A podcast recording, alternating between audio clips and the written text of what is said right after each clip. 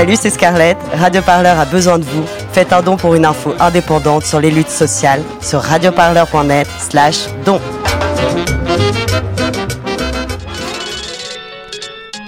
Radio Parleur. Radio Parleur, le son de toutes les luttes.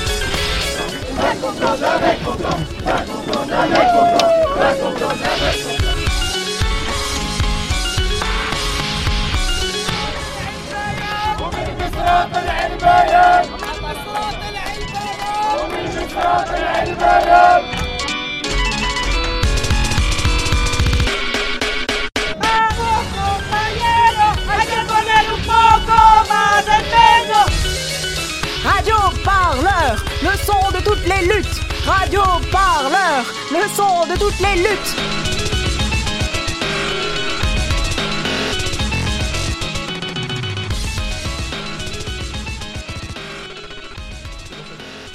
Bonsoir et bienvenue. Vous avez mis les deux pieds dans l'actualité des luttes. Vous écoutez la mensuelle de Radio Parleur.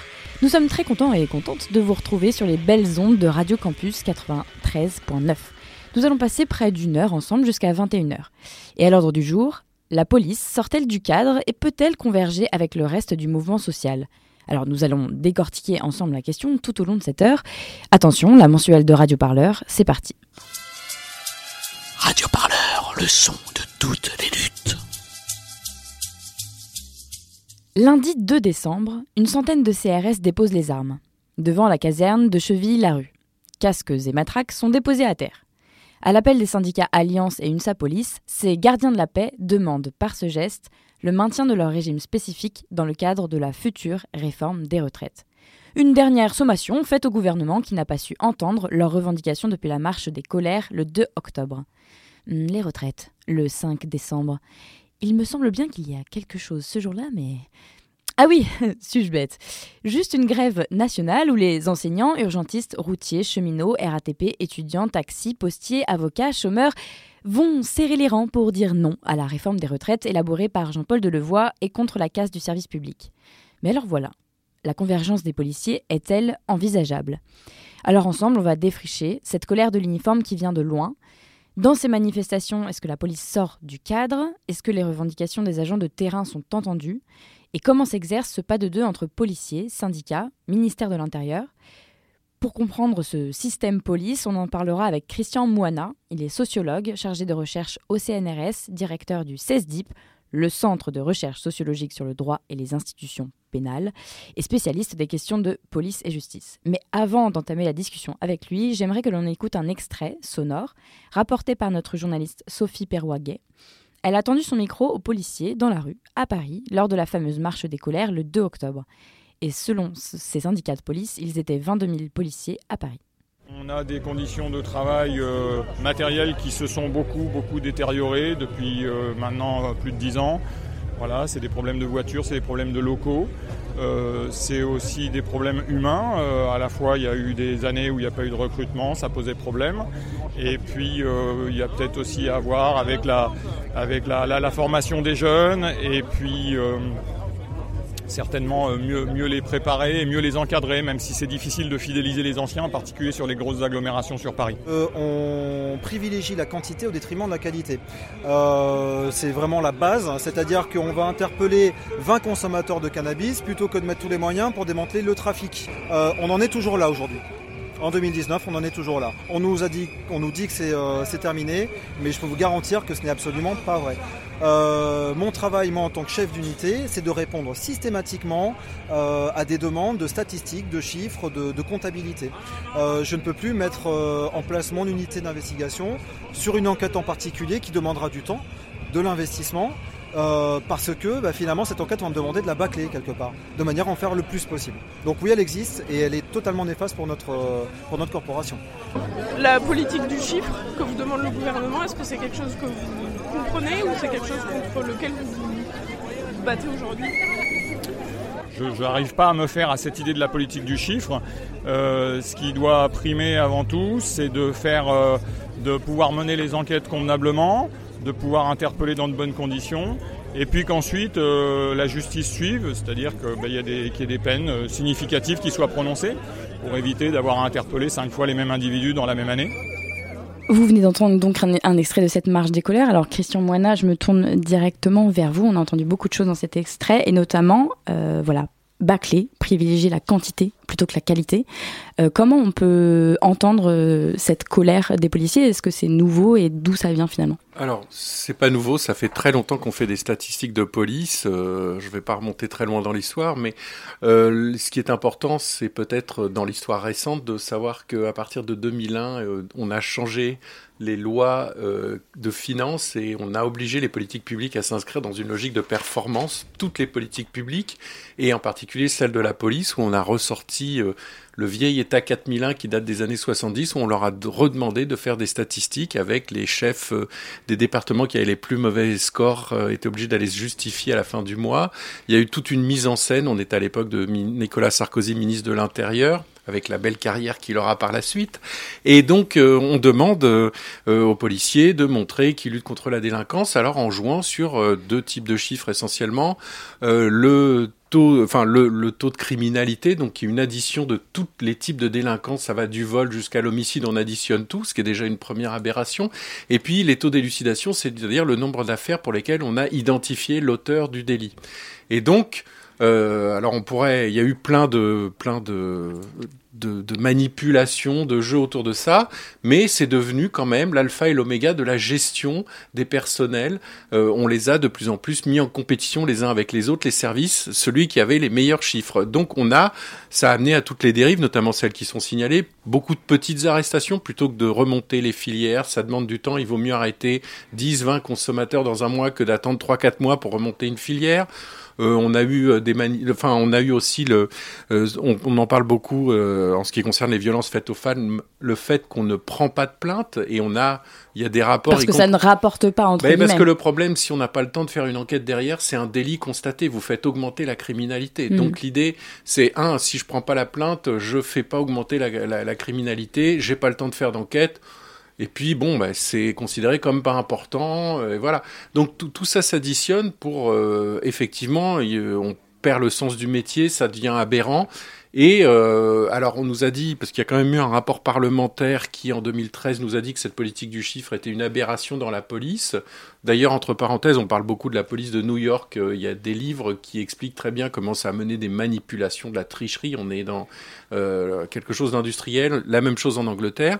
Mais donc dans le cas de la France, euh, on a effectivement un, rapport parlementaire qui nous dit que c'est une aberration. Le problème, c'est que la hiérarchie policière n'a pas su inventer un autre modèle de management. Et donc on est toujours dans cette logique euh, assez stupide de chiffres qui ne veulent rien dire. Par exemple, on pourrait avoir un chiffre qui est l'image de la police dans le, de la de la police au sein de la population dans le secteur concerné. On pourra avoir d'autres indicateurs, mais on reste toujours aux mêmes indicateurs un peu idiots. Et dans ce, management, comme vous le dites, appliqué par, la hiérarchie, euh, est-ce que c'est pas ce, cette, ce, système qui crée finalement la perte de sens chez beaucoup de policiers? Là, on entendait un peu dans l'extrait la question de la formation des jeunes. Mhm. Est-ce que c'est pas là que se crée ce décalage entre des policiers formés à l'école et qui arrivent sur le terrain et qui ne se retrouvent plus dans ce qu'ils sont en train d'exercer? Ça, c'est un autre problème qui vient s'additionner au, premier, euh, qui est que finalement on a des policiers qui sont recrutés un peu partout sur le territoire français, euh, majoritairement dans des petites villes, villes moyennes, ou euh, voire dans le milieu rural ou autre, et qui sont tous, quasi tous, envoyés sur Paris, région parisienne, ou dans les grandes agglomérations, parce que c'est là qu'on manque de policiers. Ils sont catapultés au même titre que les enseignants. Voilà, c'est exactement le même système qu'on voit dans toute la fonction publique, c'est-à-dire les moins expérimentés vont dans les zones les plus compliquées. Mmh. Et là, on voit bien comment il y a un choc. Le policier, le jeune policier, euh, euh, de plus en plus diplômé maintenant, euh, qui arrive à 24, 25 ans, dans un endroit dont il n'a jamais entendu parler, où il, ne comprend rien de ce qui se passe. Enfin, il y a un choc d'une violence absolue. Il découvre la misère, il découvre des gens qui n'ont pas la même culture que lui, qui fonctionne différemment, des rapports de force euh, qu'il n'avait même pas envisagés. Et c'est un choc. Et le problème, parce qu'on nous parle de la formation, alors évidemment la formation, euh, je dirais théorique dans l'école ne suffit pas. Mais en plus, quand ils arrivent, ils arrivent dans des commissariats où il y a très peu d'anciens, tout simplement parce que dès qu'on prend un peu d'ancienneté, on remplit une feuille de vœux pour retourner dans sa région d'origine. Donc on a bien la concentration des jeunes policiers avec peu d'expérience dans les quartiers les plus difficiles. Ce qui fait qu'ils sont un peu livrés à eux-mêmes. Euh, ben, ce qui fait qu'ils ils ont même pas le le vieux un peu expérimenté qui justement a un peu de recul et qui peut leur expliquer un peu mieux comment fonctionner. Mais par ailleurs, je reviens juste quelques secondes à la, à la formation, mais c'est aussi, est-ce qu'on ne crée pas un mythe du héros dans ces, dans ces écoles de police? Oui, mais euh, enfin je dirais c'est même un peu en amont, puisque euh, en fait on recrute des policiers en leur vendant l'image de ce qui se passe à la télé ou dans les reportages euh, qu'on a à l'appel, euh, j'allais dire tous les soirs, il y a toutes ces, chaînes du câble ou de la TNT qui vous balancent des tas de reportages avec les policiers d'un machin, etc. Mais qui évidemment nous donne une image complètement décalée, un peu de, héros. Alors pour ceux qui sont les plus intello, ils se disent ils vont faire des enquêtes euh, policières très complexes. Pour ceux qui aiment l'action, ils disent euh, on va me donner license to kill et puis je vais pouvoir faire ce que je veux. Et finalement, bah, c'est ni l'un ni l'autre. C'est une profession où quand on regarde alors tout sur tout ce qui est la sécurité publique, la police du quotidien, les patrouilles, c'est un travail qui est plus un travail de social, d'assistante sociale. Et ça, les policiers détestent qu'on leur dise qu'ils sont des assistantes sociales, mais dans la réalité du métier, c'est ça ou ça devrait être ça. Et euh, il y a un décalage total. Et en plus, ils ont l'impression de bien faire, d'essayer de bien faire leur travail pour protéger la population, comme ils disent. Mais le problème, c'est qu'ils n'écoutent pas ce que veut cette population. Et donc, il y a euh, ce fossé dont on parle maintenant depuis au moins 20 ans ou 30 ans sur euh, les relations police-population. On, reviendra un petit peu sur cette fracture entre euh, police et population. J'aimerais juste qu'on tire le fil un peu de cette politique du chiffre. Et en écoutant un deuxième extrait de cette marche, de cette marche de la colère du 2 octobre, qui nous parle un petit peu de, des réponses pénales qu'attendent les policiers. On a aussi plein de revendications qui sont euh, professionnelles, euh, comme nos problèmes avec la justice qui sont récurrents. C'est le laxisme judiciaire euh, qui ne cesse de s'accroître depuis 40 ans et que moi je constate personnellement depuis 20 ans. Et, c'est compliqué de, travailler, de prendre des risques au quotidien pour que les délinquants soient systématiquement relâchés et qu'au final, nous, on ait plus de, de soucis qu'eux quand on fait la moindre pseudo-bavure, euh, on est vite accusé, euh, sanctionné, euh, voilà, sans, avoir, sans pouvoir se défendre correctement. Donc ça, devient compliqué de, rester motivé dans le travail dans ces conditions-là. les gens ont droit de regard sur ce notre façon de travailler, mais ça complique les choses, ça, rajoute du stress effectivement. Parce que moi je pense comme tout métier, on fait des erreurs. On n'est pas à l'abri d'avoir un mauvais geste, d'avoir. Et, sauf que la moindre erreur peut nous être fatale pour notre profession. On peut se trouver licencié ou sanctionner lourdement. Donc ça, ça devient compliqué après de travailler. Donc, c'était donc la marche euh, des colères du 2 octobre. Euh, on entend plusieurs choses dans cet extrait. L'absence de réponse pénale euh, que critiquent certains policiers. Est-ce que, en fait, dans ce système police, la justice, elle est tout simplement reléguée au second rang? Alors, elle est complètement reléguée au second rang, et ce qu'il faut voir, c'est que c'est une situation qui a évolué dans le mauvais sens depuis les années 90 pour différentes raisons. Euh, mais enfin, parce que le paradoxe, c'est qu'il y a beaucoup de policiers qui dénoncent le laxisme judiciaire et en fait, on a une justice qui n'a jamais été aussi sévère euh, qu'actuellement, on voit euh, les nombres de personnes incarcérées qui augmentent, le, les durées des peines qui augmentent, le nombre de personnes qui sont suivies euh, par la justice dans d'autres dispositifs que la prison augmente aussi. Donc il y a une sévérité accrue de, de la police, de la justice, pardon. Et bon, on voit bien que les prisons débordent. Enfin, c'est et les policiers ont l'impression que la justice ne fait rien, ce qui est quand même assez paradoxal, parce que alors évidemment, le, enfin déjà ça pose plusieurs plusieurs questions. La première, et on ça a été dit tout à l'heure dans le premier témoignage, c'est qu'ils disent eux-mêmes qu'ils interpellent beaucoup de petits délinquants. Mhm. Finalement, euh, c'est peut-être assez logique que la justice ne, les envoie pas, en, prison. Deuxièmement, il y a beaucoup de procédures pénales qui euh, sont sans auteur connu, donc forcément la justice ne va pas poursuivre. Et puis, euh, il y a aussi beaucoup de procédures qui sont pas forcément très très bonnes. Et il y a quand même, alors, un, un point qu'il faudrait, sur lequel il faudrait insister, c'est que auparavant, euh, avant les avant 90, avant 98 euh, exactement, euh, les policiers qui faisaient du judiciaire, c'était une caste à part, c'était les inspecteurs, ils étaient en civil, ils se distinguaient, ils étaient moins disciplinés que les policiers en uniforme. Il n'y avait pas cette structuration militaire, il y avait une espèce de profession qui s'instaurait au sein des commissariats assez qui fonctionnait de manière comme une profession libérale avec beaucoup de enfin une implication très forte dans le judiciaire tout simplement parce que les gens restaient très longtemps sur place souvent dans les commissariats, ceux qui restaient le plus longtemps sur place, c'était les inspecteurs. Et euh, ces gens-là, en plus, faisaient toute leur carrière comme inspecteurs. Donc il y avait un, amour, entre guillemets, du judiciaire. Actuellement, n'importe quel policier peut devenir, s'il passe un concours, officier de police judiciaire. Et pour certains, c'est une façon de quitter la rue. Donc euh, ils font ils ça. passent de la police administrative à la police judiciaire. Où ils passent de la sécurité publique patrouille de rue à la, police, judiciaire, où ils font des dossiers. Alors évidemment, comme leurs collègues leur amènent plein de petites affaires, ils passent leur temps à mettre des tampons et à remplir des cases et à faire du papier sans forcément faire d'enquête. Alors là, si on rentre dans la police pour faire des enquêtes, il y en a quelques-uns qui en font, mais, Mais beaucoup plus- ils font beaucoup de papier. Et euh, oui, et donc tous ces, tous ces officiers de police judiciaire, en plus, ben, ils sont pas forcément passionnés par le judiciaire, qui en plus n'est pas passionnant parce que ce sont des petites affaires. Et euh, en plus, euh, ça c'est le, deuxième point, ils sont, euh, ils ne vont pas faire ça toute leur vie. Parce que l'idée, c'est que peut-être ils veulent rentrer dans leur région d'origine et puis ils reprendront un poste de patrouille ou un poste de gestionnaire ou autre chose. Donc en fait, il n'y a pas vraiment d'implication, en tout cas beaucoup moins que ces vieux flics euh, inspecteurs dont je Pour parlais. le judiciaire Et euh, en tout- soi. tous ces inspecteurs sont devenus des officiers, puisque maintenant on parle de lieutenant, de capitaine dans la police aussi, on parle plus d'inspecteur, inspecteur principal. Mais c'est pas qu'un changement de nom, c'est que ces gens-là sont devenus les chefs des autres. Donc pendant toute une période, on a eu un rallongement de la chaîne hiérarchique avec plein de petits chefs, moyens chefs.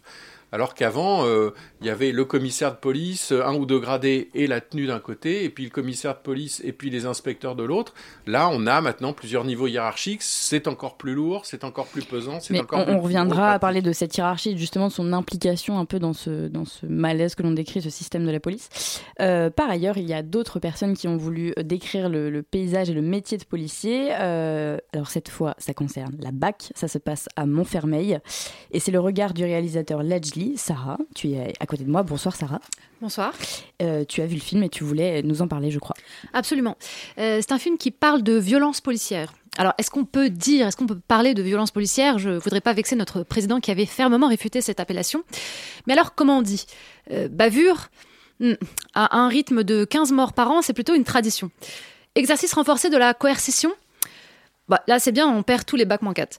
Débordement. Débordement, c'est bien. Personne n'est responsable. Ça fait naturel et surtout, ça sonne inévitable. C'est comme un volcan qui entre en éruption. 22 v'là les flics, The Floor is Lava. Tout le monde sauf qui peut, c'est chacun pour soi et Dieu pour tous. Euh, un peu comme dans le film de Lajli, Les Misérables. Un film qui nous raconte l'histoire de trois petits cochons. Un qui a des grands yeux, un qui a une grande bouche, et un troisième qui a un gros flashball. Ah oui, on dit plus comme ça maintenant. On dit LBD pour lanceur de balles de défense, car on sait bien que quand les flics tirent, c'est seulement par légitime défense. Comme ce fut le cas d'ailleurs pour Lilian, cet adolescent de 15 ans qui traversait une manifestation de Gilets jaunes en janvier dernier, après avoir fait quelques emplettes chez une célèbre marque de sport. On revoit encore son visage troué, la traînée vermeille sur son blouson et son sac ensanglanté. Des exemples comme ça, il y en a un paquet. Et dans Les Misérables, c'est un adolescent aussi, qui est victime d'un malencontreux geste d'autodéfense alors qu'il est menotté et tente de fuir.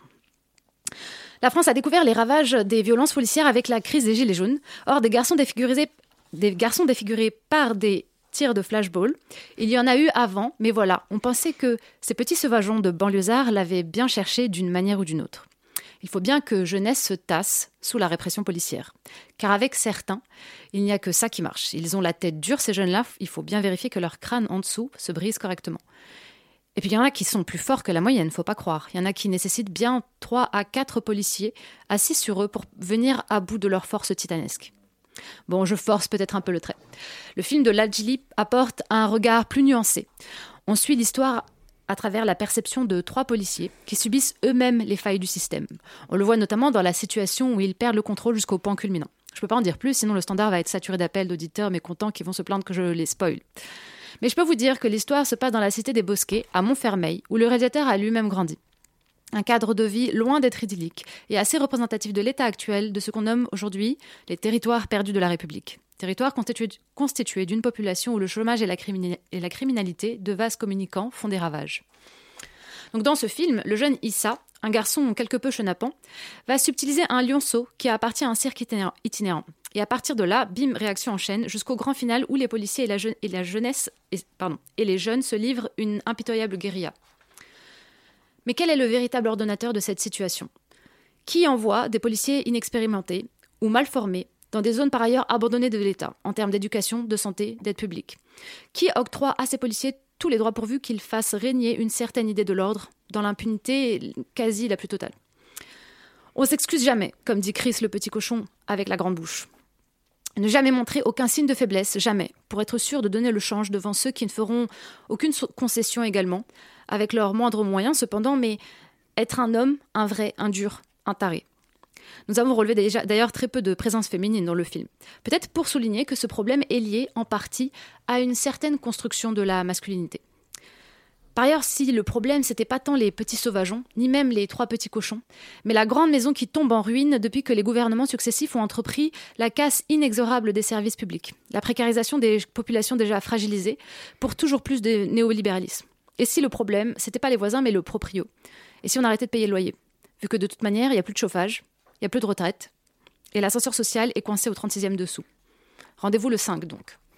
Merci beaucoup Sarah, le rendez-vous est pris donc sur le pavé. Euh, restez avec nous, hein. on continue de parler de ce système police euh, et avec notre invité surtout Christian Moina. Alors vous êtes toujours dans la mensuelle de Radio Parleur bien sûr sur les belles ondes de Radio Campus Paris, mais avant cela on va faire une petite pause musicale avec Ice Cube, Good Cop, Bad Cop.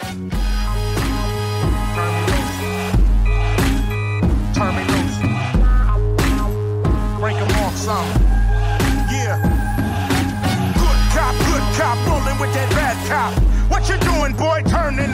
clock, buckshot. They fly through the truck spots, robots. Can give a damn who the fuck shot. Clean cop, clean cop, fucking with that dirty cop. Don't act like your ass never heard of that. Clean cop, clean cop, rolling with that mean cop. Still trying to act proud as a peacock. You know that mean cop might need a detox. Motherfucker tried to blow me out my Reeboks, but I swing like Jack in a beanstalk. Chop them down when these bitches try to lock me down. Hit the ground, hit the turf, walk the earth. Q kidnap your mind, Patty Hearst. Bust a verse that'll make your ass hit reverse. Kill the curse that was placed on the universe. West Coast warlord, blacker than a black night. Fuck a black and white when they ain't acting right. Good cop, good cop, filling out your report. Bad cop asking you to distort. Bad cop asking you to lie in court. Send another young brother up north. Send another young sister off course. Why these motherfuckers chill on the golf course? Showing out for the white cop. White police showing out for the black cop. Black police showing out for the white cop. White police showing out for the black cop. Lazy cop, fucking with that crazy cop. Always bragging about the new case they got. Do or die cop with that suicide cop. Tell the true cop with that true lie cop. Fucking high cop? Don't even try cop. Ain't no motherfucking drugs up in my spot. All you find in my closet is the high top. And my motherfucking tickets to the skybox. Hold up, nigga. I'm a rider. Use a roller. Yep, the controller. Make me mad, that's when I get swole up. The incredible Hulk is bipolar. Come out the cuff, knock off the rust. Throw my hands up, you still wanna bust. The Trojan horse is full of excessive force. When they try to get aggressive niggas off the porch. Black police showing out for the white cop. Ah. White police showing out for the ah. black cop. Black police showing out for the white cop. White police showing out for the black cop. Good cop, good cop, where is your dignity? Where's your empathy? Where is your sympathy? Bad cop, where's your humanity? Good cop, is that just a fantasy? On that bitch. Toujours avec nous, est-ce que vous m'entendez? 1, 2, 1, 2, est-ce que vous m'entendez? Nous sommes dans la mensuelle de Radio Parleur, vous êtes toujours avec nous sur le 80... 93.9, qu'est-ce que je dis? Alors, euh, nous parlons donc de euh, ce système de la police. Euh, la police est-elle hors cadre et est-ce qu'elle peut converger ou non euh, avec le reste du mouvement social Est-ce que nous verrons des policiers rejoindre les manifestants jeudi 5 décembre? Rien n'est moins sûr, mais quand même, on va en parler avec Christian Moana qui est toujours avec nous. Euh, je voulais enchaîner un petit peu, on a parlé politique du chiffre. Euh, voilà, cette colère, elle s'entend. Elle s'entend dans la rue. Euh, les policiers vont dans la rue. euh, voilà, c'était déjà frappant en mai 2016, mais ça l'est encore cette année. Finalement, comment on fait pour manifester quand on est policier, puisqu'il existe ce fameux euh, devoir de réserve? Et pourtant, les policiers se rendent dans la rue. Est-ce que est-ce que c'est possible? Est-ce qu'ils sortent du cadre?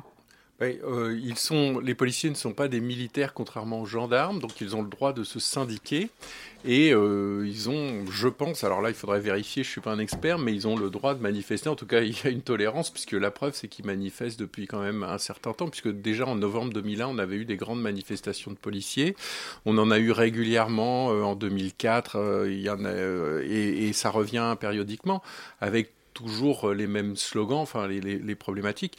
Euh, mais le, devoir de réserve, en plus, enfin c'est un vaste débat parce que le devoir de réserve euh, de, de, devrait concerner, par exemple, les, affaires pénales, et on voit comment des syndicalistes viennent sans arrêt commenter des affaires pénales.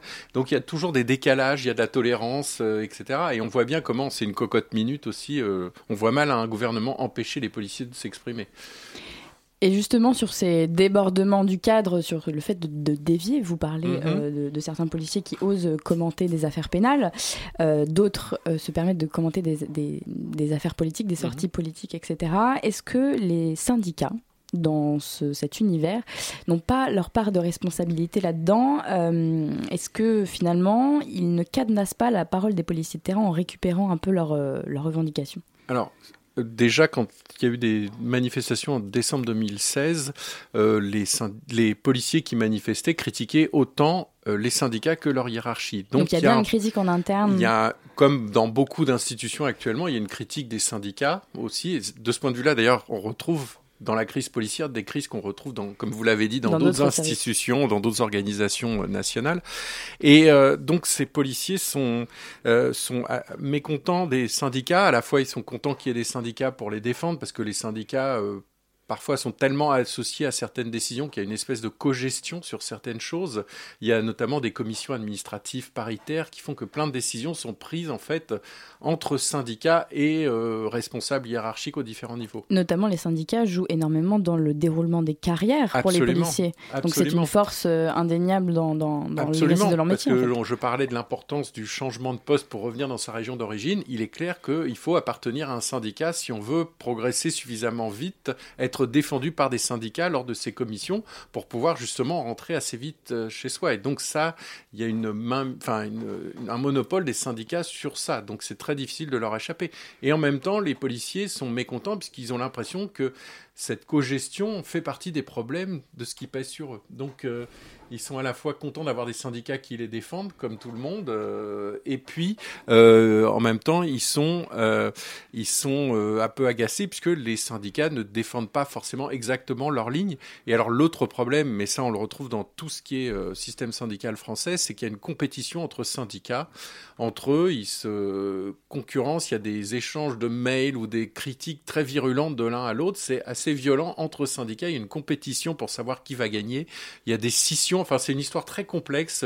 Il y a des scissions à peu près tous les 2-3 ans, des réunions, des recoupes, des re, euh, des recompositions ça se internes. Ça se redivise, etc. Donc c'est un système extrêmement mouvant, pas, pas très bien structuré avec dans le temps des affaires bon, de, de, syndicalistes qui étaient critiqués euh, parce qu'ils profitaient de certains avantages, ils avaient une voiture avec chauffeur et autres. Bon, tout ça fait que ça empêche aussi que le système soit mis à plat. Mais il faut bien voir, euh, j'entendais tout à l'heure la, la, la, critique émise par Sarah, le problème il est que le gouvernement aimerait bien avoir des policiers anciens dans certaines banlieues parisiennes, mais le problème c'est que justement ils n'arrivent pas à tenir les plus anciens et qu'il y a cette espèce de système, le pain noir et le pain blanc. Euh, pain noir pendant quelques quelques années, on va dans les endroits difficiles, puis après, on va gagner euh, ben, des lieux où c'est plus facile de faire la police. Donc, euh, c'est un peu ça le contrat euh, tacite qui est mis en place. Donc, même si dans ce que vous décrivez, les syndicats ne sont pas tous sur la même ligne, il y a des recompositions entre eux, il y a des critiques entre eux, comment s'opère ensuite à l'échelon suivant cette pression, en fait, finalement exercée par les syndicats vis-à-vis du ministère? On dirait qu'il y a un peu un jeu de je t'aime moi non plus avec le ministère et les syndicats, dans le sens où euh, le ministère a l'air de suivre un petit peu la parole euh, des syndicats et des policiers de terrain pour surtout pas les froisser, pour faire que la maison tienne, que le système tienne. Est-ce que c'est ça, cette pression qui s'exerce? Ben, C'est je te tiens, tu me tiens par la barbichette. C'est ça le jeu. C'est qu'en fait, euh, plus le gouvernement est dans une logique je ne négocie pas et j'envoie les policiers au lieu de négocier, maintien de l'ordre, plus il a besoin de cette police. Et plus il a besoin de cette police, plus les policiers en tout cas l'organisation policière lui fait payer cher ce soutien. Et on l'a vu notamment euh, dans le fait que, euh, si on regarde l'histoire de, l'organisation de la police, on a eu les policiers, une grosse partie qui était cadre B de la fonction publique sont passés cadre A, les cadres C sont passés cadre B, ce qu'on n'a vu dans aucune autre fonction publique. Et donc la police est relativement, je dis bien relativement, bien soigné en termes de euh, rémunération, en termes d'avantages, etc. Même si, alors quand il y a des, euh, séances, enfin des problèmes comme euh, la phase terrorisme à partir de 2015 et puis par la suite manifestation, loi travail, puis gilets jaunes, si on, regroupe tout ça, eh ben on s'aperçoit que bon, on a mobilisé beaucoup les policiers et que là, on a dépassé les quotas d'or supplémentaires, etc. Mais sinon, ils ont euh, un certain nombre d'avantages par rapport à d'autres euh, d'autres euh, catégories de la fonction publique. Il me semble que c'était 24 000 heures supplémentaires non payées en 2017. Voilà, bon, ça, c'est évidemment la dérive bon, qui peut justifier que si on est dans le terrorisme, qui déjà, quand on est dans la problématique gilet jaune, est plus compliqué. Mais donc, on voit bien comment il y a une espèce de... le gouvernement a besoin de ses policiers pour tenir la rue pour éviter que les gens aillent attaquer l'Elysée, par exemple, quand on a vu le début des Gilets jaunes. Et puis, bah, du coup, les syndicats policiers font monter les enchères. Mais ce n'est jamais assez, c'est jamais suffisant. Et l'autre question qu'on peut se poser, c'est la question de la légitimité, euh, qui est... Euh, quand on voit les gilets jaunes, la population des gilets jaunes, c'était très bien dit tout à l'heure. Euh, bon, quand c'était les policiers, des bavures avec des jeunes de quartier, euh, de la racaille, enfin, ou des sauvageons, pour reprendre des, expressions utilisées par des ministres de l'Intérieur, euh, finalement, quelque part, il avait cherché, ça scandalisait pas tant que ça. Maintenant, la grosse différence, c'est qu'avec les gilets jaunes, il y a de la répression qui s'exerce contre classe moyenne, classe moyenne dont sont issus eux-mêmes les policiers. Donc, ça devient plus compliqué à expliquer. Euh, dimanche, dîner en famille, euh, déjeuner en famille, euh, expliquer à sa famille pourquoi on tape sur le beau-frère. Est-ce que c'est ça qui peut faire aussi que ces colères remontent Ben oui, parce que, enfin, on parlait de, enfin, vous parliez de, de, du risque que certains policiers se joignent aux manifestants. Déjà, il y a deux organisations syndicales qui se sont jointes aux manifestations du 5, du 5 décembre. Et il faut voir que historiquement, on a déjà eu des policiers qui se sont joints à des, à des cortèges au moment de la loi travail ou autre. Ça, c'est déjà arrivé. Et puis on a eu toutes les, enfin, les, protestations de policiers dont vous avez parlé dans la rue. Donc il est fort possible que certains policiers se retrouvent dans la rue euh, du côté des manifestants, ce qui va un peu compliquer les choses et ce qui peut euh, faire très peur au gouvernement parce que, euh, alors il va peut-être le truc classique, c'est qu'on prend les gendarmes mobiles pour encadrer les policiers, mais même du côté des gendarmes, on n'est pas sûr qu'il n'y en ait pas un qui lève les yeux au moment où il y a des gens qui essaient de passer le, cordon. Euh, et que donc tout ça, ça ouvre la possibilité, je ne dis pas que ça arrivera, mais il y a les possibilités qu'il y ait des endroits où le service de sécurité se pose des questions. On, verra ça donc euh, le 5 décembre dans la rue et on va continuer à parler de cette politique de maintien de l'ordre et comment il s'exerce et euh, comment ça va se passer peut-être le 5, nous verrons bien. En tout cas, avec Radio Parleur, nous serons sur le terrain, ne vous en faites pas. Euh, mais avant de passer à la suite et avant de continuer cette émission mensuelle, on va se refaire une petite pause finalement musicale. Euh, on va s'écouter tranquillement les Arctic Monkeys, Riot Van. C'est parti. So rolls a riot van and sparks excitement in the boys. But the policemen look annoyed. Perhaps these are ones they should avoid.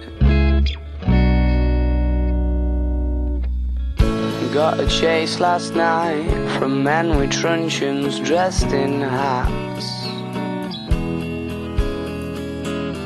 They didn't do that much wrong, still ran away though for the laugh, just for the laugh. And please just stop talking, cause they won't find us if you do. Oh, those silly boys in blue. Catch me and you.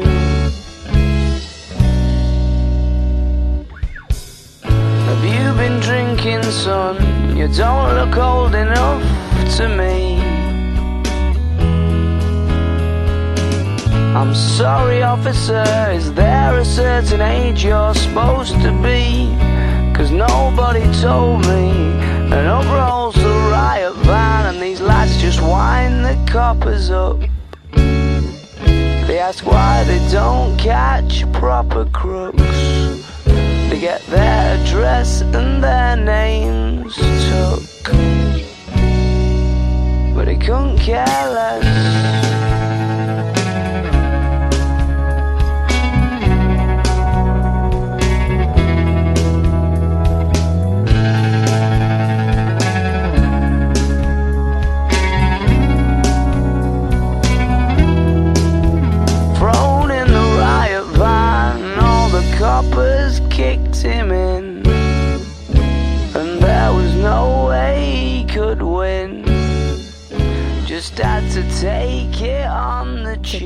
De Radio Parleur, vous êtes toujours à l'antenne 93.9, euh, toujours à s'interroger sur euh, voilà ce système de la police.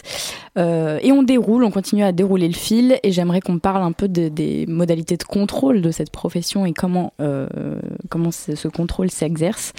et pour ça, j'aimerais qu'on écoute un petit son de Sébastien Rocher qui nous parle d'une instance bien connue qui s'appelle l'IGPN, cette police des polices. On l'écoute la hiérarchie policière et son outil principal qu'est l'IGPN arrive peu à s'intéresser aux violences à l'intérieur d'ailleurs de, la police et euh, contre euh, les citoyens si ces violences en fait ne nuisent pas à la réputation de l'État. Ils sont surtout contrôlés et euh, reçoivent surtout des blâmes, c'est-à-dire qu'on leur dit bah ça c'est pas bien pour des choses qui peuvent en gros nuire au fonctionnement des services. C'est-à-dire, ils sont pas bien habillés, ils sont pas bien boutonnés, ils sont pas à l'heure, etc., etc. Les faits de corruption qui euh, portent atteinte au fonctionnement des services et à l'image de l'État sont aussi euh, des faits qui vont être poursuivis. On l'a vu à Marseille, on l'a vu avec l'affaire Néré à Lyon, où on a quand même des très hauts fonctionnaires de police euh, qui ont eu des liens pas clairs et pour lesquels ils ont été condamnés avec le crime organisé.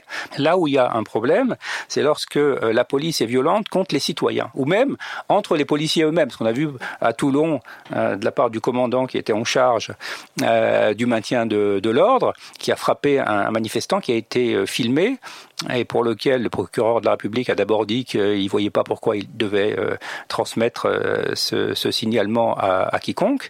Bon, cette personne avait une histoire de, de violence dans l'organisation policière. Et malgré tout, elle avait été décorée. Donc on voit que le fait de traiter la violence qui porte pas atteinte à l'image de, de l'État est une difficulté et on a une organisation qui n'est pas euh, prête à traiter ces, ces volumes et qui plutôt au lieu d'affirmer son travail de contrôle de la police, euh, elle affirme en fait son soutien avec ces, avec ces violences en disant ben, c'est pas des violences, il n'y en a pas. Vous venez donc d'entendre Sébastien Rocher, qui est sociologue, ancien euh, chercheur au CNRS et spécialiste des questions de police, bien évidemment. Euh, C'était donc au micro de Radio Parleur. Il vous parle donc de l'IGPN et de ses modalités de contrôle. Je crois que Sarah, tu avais une question là-dessus pour notre invité, Christian Moana. Oui, euh, moi j'aimerais savoir en fait euh, quelles instances euh, ou quelle instance en lieu et place de l'IGPN, donc dont on vient d'entendre la critique assez pertinente de, Sébastien Rocher sur la question. Quelle, quelle, instance on pourrait imaginer en fait pour pallier au manque d'objectivité de cette institution qui est clairement en fait intégrée au fonctionnement global de la police nationale. et par ailleurs, pour rebondir aussi sur l'extrait qu'on vient d'écouter. Quelle, est la stratégie de l'État en fait euh, qui, qui est opérée quand, euh, des fonctionnaires de police qui se rendent responsables de violences policières se font en fait décorer ou sont promus ou sont déplacés. Qu'est-ce qui se passe à cet endroit-là? Quel est votre regard en fait sur ces questions? Mais pour répondre d'abord à la deuxième question, euh, vous choisissez votre question. Non, mais je vais répondre à l'autre. je, je, vous inquiétez pas. Je sais bien. Euh, le, le, je l'ai dit tout à l'heure, c'est le principe de je te tiens, tu me tiens par la barbichette, c'est-à-dire que l'État euh, avec des moyens parfois limités, a besoin d'avoir des policiers qui interviennent dans des secteurs dits sensibles, eh ben qu'est-ce qu'il fait? Il envoie la BAC et la BAC sera moins contrôlée que un policier en patrouille ou que euh, policier de proximité. Quand il y avait la police de proximité, ils étaient très contrôlés. Là, la BAC, avant qu'il y ait les smartphones, on leur disait grosso modo, tu peux faire ce que tu veux, faut pas tuer. Euh, bon, on n'encourageait pas à tuer, ça pouvait arriver, mais euh, on n'encourageait pas. Et donc il y avait bien le, problème de l'État, c'est qu'il dit lui-même aux policiers bon, vous pouvez quand même un peu faire peur parce que euh, quand on n'a pas envie de discuter, pas envie de négocier, vous pouvez faire peur. Et je vous renverrai au discours, j'ai pas la date exacte d'Edouard Philippe au printemps, qui dit quand même aux manifestants, si vous venez, c'est à vos risques et périls. Mm-hmm. C'est au lieu de dire euh, la République s'engage à vous protéger si vous manifestez puisque c'est un droit, euh, il est plutôt à dire attention, euh, vous pouvez être soupçonné, vous pouvez euh, être inquiété, vous pouvez être blessé. Grosso modo, on sort du rôle traditionnel de garant de l'État, on parlait de légitimité, et donc le message en creux, c'est de dire aux policiers, bah finalement, si vous faites un peu peur, si vous contrôlez des gens, si vous interpellez, comme dans les textes de loi qui sont sortis, vous interpellez des gens avant qu'ils aillent rejoindre la manifestation. Les contrôles préventifs en manifestation. et avec quand même des interpellations, des gens retenus en garde à vue, etc. On a quand même tout un système où l'État, de facto, encourage les violences policières. On peut pas aller plus loin parce que je n'ai pas les preuves en disant qu'il les soutient, ou que... mais au moins, en tout cas, il ne ferme pas les yeux là-dessus. En tout cas, les nier, puisque quand Emmanuel Macron, euh, lors du grand débat en mars 2019, euh, interpelle, enfin se fait interpeller plutôt par une femme gilet jaune, il lui répond en fait, on ne peut pas parler de répression et de violence policière dans un état de droit. Oui. Mais justement, ça pose la question euh, de la légitimité policière auquel les sociologues sont très attachés via la figure de Max Weber. J'en dirai pas plus.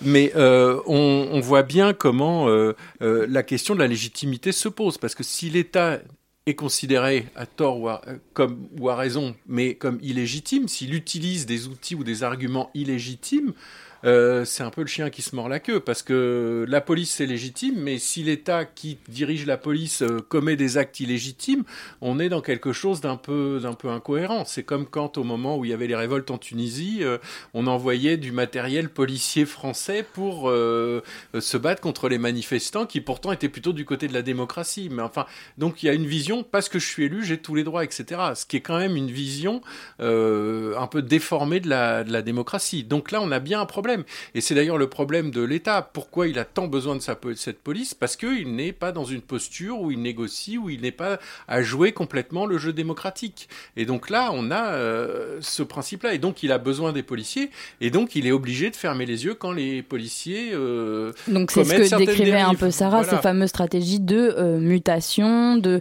ce qui s'est passé notamment après euh, la mort du jeune Steve, Steve Canisso oui. à Nantes, mmh. où le commissaire. Grégoire Chassan. Grégoire Chassan, merci, s'est fait muter, en fait, tout mmh. simplement. Ben oui, c'est un moyen de étouffer provisoirement l'incendie. Euh, sinon, il faudrait quand même parler d'une autre instance de contrôle qui serait la justice, puisque la justice normalement encadre les activités policières. Et quand on entend les policiers se plaindre d'une justice qui est trop présente, qui les poursuit, ça fait quand même sourire, parce que le nombre de policiers qui sont effectivement poursuivis par la justice et qui sont, euh, euh, alors, dans, qui sont poursuivis dans des délais euh, qui sont tellement longs que finalement l'action publique parfois s'éteint d'elle-même on voit bien comment la justice ne fait pas la justice ne fait pas son travail de contrôle suffisamment. Et donc j'en reviens un petit peu à la première question euh, mm -hmm. de tout à l'heure euh, dans, dans cette dans ces chiffres hein, de ces de ces, ces, condamnations deux poids deux mesures que faire donc de l'IGPN cette instance de la police des polices? On a euh, d'un côté donc 313 enquêtes ouvertes par l'IGPN depuis le début du mouvement des gilets jaunes depuis mm -hmm. novembre dernier et donc, de poids, de mesure, euh, par ailleurs, on a 32 000 condamnations de manifestants depuis mmh. le 16 novembre dernier. Donc, que faire de cette instance qui est chargée de, de voilà, de veiller sur sa propre Alors, police? C'est sûr que l'IGPN pose un problème, mais comme toutes les comme toutes les polices des polices euh, dans n'importe quelle instance de police, c'est les bœufs carottes. Enfin, ils ont très mauvaise réputation. C'est un peu les traites, c'est un peu les empêcheurs de tourner en rond. Ils font quand même un peu peur aux policiers parce que quand on a l'IGPN sur le dos, euh, c'est pas agréable. Ils sont, ils placent des policiers en garde à vue. Ils peuvent les interroger de manière euh, assez assez sèche, assez problématique. Hein. Passer euh, trois jours en garde à vue dans les locaux de l'IGPN, c'est pas confortable, faut le dire aussi. Enfin, mais euh, d'un autre côté, c'est vrai qu'il y a des considérations politiques. Alors déjà, il y a aussi la, la question de, des difficultés de mener des enquêtes, parce qu'il y a de temps en temps une réelle omerta dans les commissariats. Et donc l'IGPN, comme toute police, elle ne travaille que sur des preuves. Et je dirais, dans un cas comme celui-ci, elle va même être dans le luxe, il faut vraiment que les preuves soient blindées, etc., etc. Euh, elle, elle peut pas se permettre de d'inculper un policier si elle est elle pas fait sûre. la fine bouche sur les preuves. On va voilà, dire ça donc comme ça. euh, la charge de la preuve est plus pesante que du côté euh, que si. Si c'est quelqu'un qui est attaqué, enfin qui est, euh, s'il y a une plainte de policier pour outrage à, à agent de la force publique. Sarah, tu avais une question? Euh, une remarque plutôt, enfin euh, oui, euh, qui peut solder en question. Alexandre Langlois, le policier mis à pied en juin 2019, notamment pour avoir entravé en fait à son devoir de réserve, hein, si -hmm. j'ai bien compris, a imaginé en fait, enfin, il donne en fait une éventuelle pro, une proposition en fait de ce qui pourrait remplacer l'IGPN avec comme une, une, une, instance indépendante faite voilà de, de magistrats, de, de journalistes, de citoyens mmh. euh, qui seraient euh, euh, sous le, le comment dire sous le, le, regard de la, du défenseur de droit. Euh, bah, il donne encore d'autres propositions, mais est-ce que ça, c'est des choses qui vous semblent viables oui.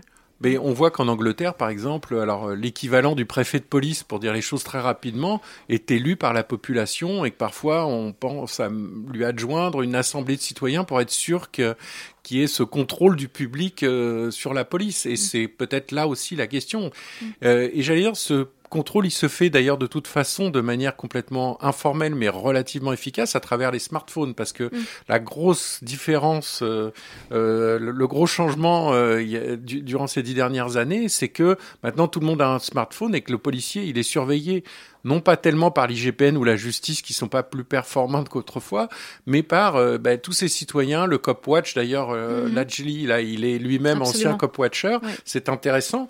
Mm. d'ailleurs, c'est intéressant aussi parce que son film il n'est pas uniquement à charge contre la police, euh, c'est bon, ça l'amène aussi à réfléchir. C'est pour ça qu'il est si bien accueilli. Voilà, non, mais c'est là où c'est tout à fait intéressant ce travail de Copwatch qui évidemment fait hérisser les poils des policiers mm. euh, est intéressant parce que c'est aussi une garantie euh, peut-être aussi pour les policiers si c'est bien fait. Mm. Mais donc la, difficulté pour les policiers, c'est que maintenant ils sont filmés, leurs interventions sont filmées et donc ils ne peuvent plus faire autant n'importe quoi qu'autrefois. Mm-hmm. D'ailleurs, je ne suis même pas sûr que la police soit plus violente qu'autrefois. Il y mhm. avait euh, des formes de violence pardon, dans les commissariats autrefois qu'on n'a plus. C'est-à-dire que les violences se font plutôt dehors, euh, en moyenne. C'est non, on est en grande tendance. Hein, je, c'est évidemment, il y a toujours des, des problèmes. J'allais, j'avoue que je fronce le sourcil. L'auditeur ne le voit pas, mais je, lui raconte. Très sévèrement. Euh, non, pas tant que ça. Euh, non, non, sur l'évolution de ces violences, euh, de ce que vous venez de dire, il y a aussi une évolution de l'armement en fait qui, qui fait aussi que les violences paraissent en tout cas. effectivement, là c'est un autre problème. Alors là, on est dans le problème effectivement de l'armement qui est là aussi pour dire les choses rapidement, euh, les, policiers français hésitaient quand même à, à, utiliser leurs armes à feu, leurs pistolets. Euh, pour plein de raisons. D'abord parce qu'à chaque fois que vous mm. tirez, il y avait une enquête. Bon, puis tuer quelqu'un ne, ne, fait pas, forcément plaisir. voilà. et puis, ça fait pas plaisir même à des êtres humains normalement constitués. Euh, la, la, le problème est qu'on les a équipés d'armes dites, et je dis bien dites, non létales, mm. donc qui ne tuent pas. Est-ce que ça existe vraiment ça, des armes non létales, ben, non létales? C'est une vraie question. En tout cas, il y a eu le taser d'abord, il y a eu les fameux flashball. maintenant le LBD. On dit létalité réduite même parfois. Oui, c'est ça. Alors, ce qu'il faut voir, c'est qu'aux États-Unis, quand vous équipez une police américaine, alors ça dépend des États ou des régions, mais euh, ou des villes, mais euh, qui a l'habitude de sortir son policier, que vous lui donnez des armes comme non létales, enfin pseudo non létales, vous faites baisser le niveau de violence. En France, quand vous donnez à des policiers qui ont peu mm. euh, l'habitude d'utiliser leurs armes à feu des armes comme ça, vous les encouragez, vous faites monter le niveau de violence. C'est là où il y a quand même, on voit bien une dérive qui est euh, évidemment quand on a peur ou quand les manifestations, les manifestants ou les agresseurs potentiels sont loin, ben on peut tirer. Bon, avant il fallait au moins prendre le bâton de défense et puis euh, euh, il y avait une certaine proximité. Donc là, ça pouvait faire réfléchir. Mais là, on est, ah ben vous pouvez tirer. De toute façon, ça ne leur fait pas mal. Enfin, ou ça leur fait un peu mal, mais c'est pas grave. Bon, quand on voit les blessures on est à 25 personnes énucléées depuis oui, le et, et on est, enfin, même ceux qui ne sont pas énucléés, enfin, il y a des, mm. des blessures de guerre. Et c'est mm. considéré comme une arme de guerre dans les échanges internationaux, etc. Il y a, d'ailleurs, dans la plupart des polices des pays euh, civilisés, développés, euh, on n'utilise pas le LBD parce que c'est considéré comme une arme trop violente. Et il faut mm. voir pourquoi on a constitué les CRS ou les gendarmes mobiles en France. C'est justement pour avoir des professionnels qui réussissent à mater les manifestants sans faire de morts, sans faire de blessés. C'est quand même la, la stratégie depuis euh, très longtemps en France. Et que là-dessus, et c'est ça là où les discours d'Édouard Philippe ou d'Emmanuel Macron sont inquiétants, on a l'impression qu'il y a une rupture, que cette barrière, euh, elle est en train de s'effriter, voire de céder. Et ça voudrait dire qu'on a un contrat où, bon, bah, finalement, on peut aller, pour protéger des biens euh, matériels, on peut aller jusqu'à blesser gravement, tuer des gens. Euh, on ne parle pas encore de tuer, mais bon, le problème, c'est ce glissement euh, petit à petit qui est quand même assez inquiétant. C'est un glissement qui est général au sein de la police, c'est-à-dire qu'on fait de la sécurité pour tout et, tout le temps, euh, que ce soit pour des biens, pour des personnes, etc. Et c'est ça qui crée finalement le désamour chez l'ensemble de la population? Ben, le, désamour, il est de, gens qui ne comprennent pas pourquoi la police... alors dans les quartiers, on sait à peu près pourquoi ça se passe. On a une police qui est à la fois absente, c'est-à-dire quand il y a une, on appelle la police police secours normale, quand c'est dans des quartiers avec mauvaise réputation, ils mettent plus de temps à y aller. Il faut regrouper deux, trois voitures. Et comme il n'y en a qu'une dans le secteur, il faut en faire venir de loin. Donc ils vont mettre très longtemps à intervenir. Quand ils interviennent, c'est trop tard. C'est le problème. En même temps, quand on décide de sécuriser un quartier, on va prendre une compagnie de CRS pendant 3-4 jours et on, a, euh, on, va, on va submerger le quartier de police. Donc les gens ne comprennent pas.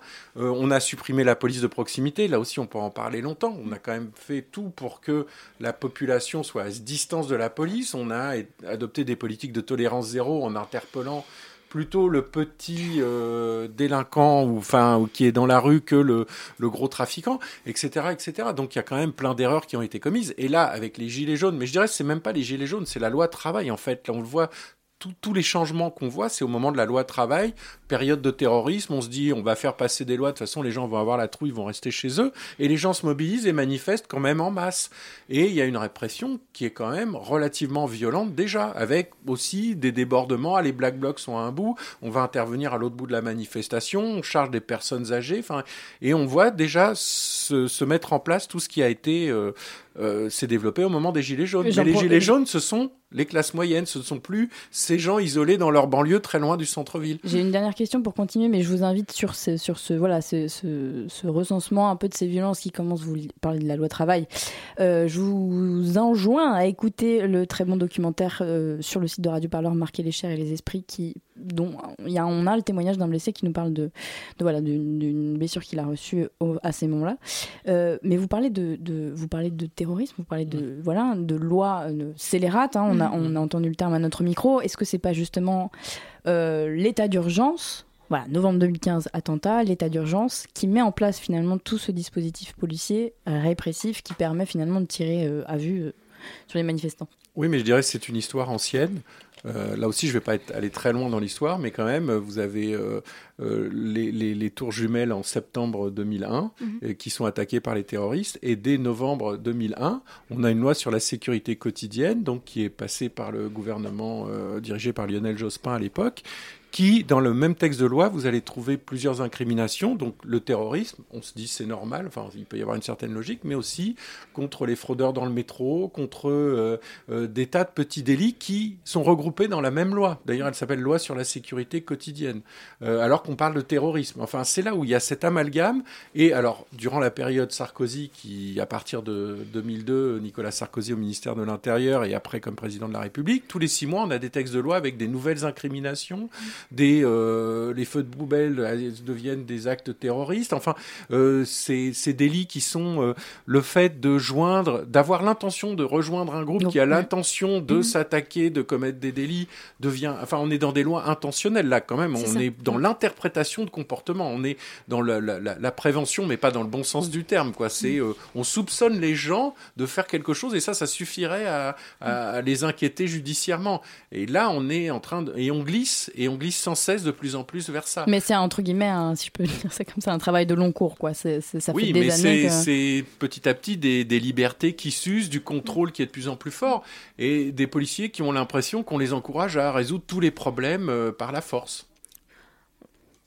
Euh, euh, pour continuer, euh, enfin nous continuerons bien entendu à mener cette discussion sur radioparleur.net. Hein, vous nous verrez dans des reportages, des entretiens, des émissions.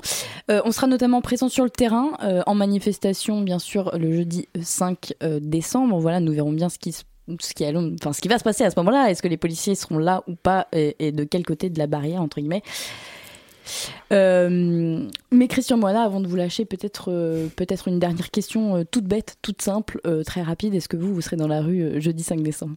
Oui, il y a des chances. Je serai au moins en tant qu'observateur, parce que c'est toujours très intéressant, et en tant que participant, vraisemblablement. Est-ce que ça fait partie de vos terrains de recherche d'aller sur le ben, Oui, absolument. Oui, oui, c'est tout à fait intéressant. D'ailleurs, c'est très intéressant d'aller regarder, et puis de regarder les choses derrière les lignes de policiers, et puis de l'autre côté aussi. On voit des perspectives différentes, mais c'est très intéressant. Et peut-être vous aussi choisissez cette position hein, de bicoter, d'être à la fois voilà un petit côté omniscient euh, dans la manifestation. Voilà, chacun son chacun son truc finalement. Eh bien, merci beaucoup euh, Christian Moana. Merci à vous. Euh, je rappelle que vous êtes sociologue, directeur du CESDIP et chercheur au CNRS spécialiste des questions police-société. Nous allons peut-être conclure ici notre belle émission mensuelle. Merci beaucoup à toutes et à tous de nous avoir suivis. Si je peux me permettre un dernier mot, puisque nous sommes Radio Parleur, euh, n'hésitez pas à aller sur notre site radioparleur.net et euh, bien entendu nous sommes en campagne de dons. Euh, elle se termine le 15 décembre. Voilà, et pour atteindre notre objectif, nous avons besoin de vous, auditeurs, auditrices. Donc voilà, n'hésitez pas. S'il vous reste quelques deniers après avoir lâché des sous dans la cagnotte de grève, n'hésitez pas, euh, nous sommes là pour ça. On vous retrouve donc sur notre site, sur les réseaux, un peu partout. Nous aussi, nous sommes omniscients finalement. Euh, merci beaucoup de nous avoir suivis. Merci beaucoup, Sarah, euh, à mes côtés. voilà, c'était la mensuelle de Radio Parleur 93.9. Merci beaucoup. Radio Parleur. Radio Parleur, le son de toutes les luttes.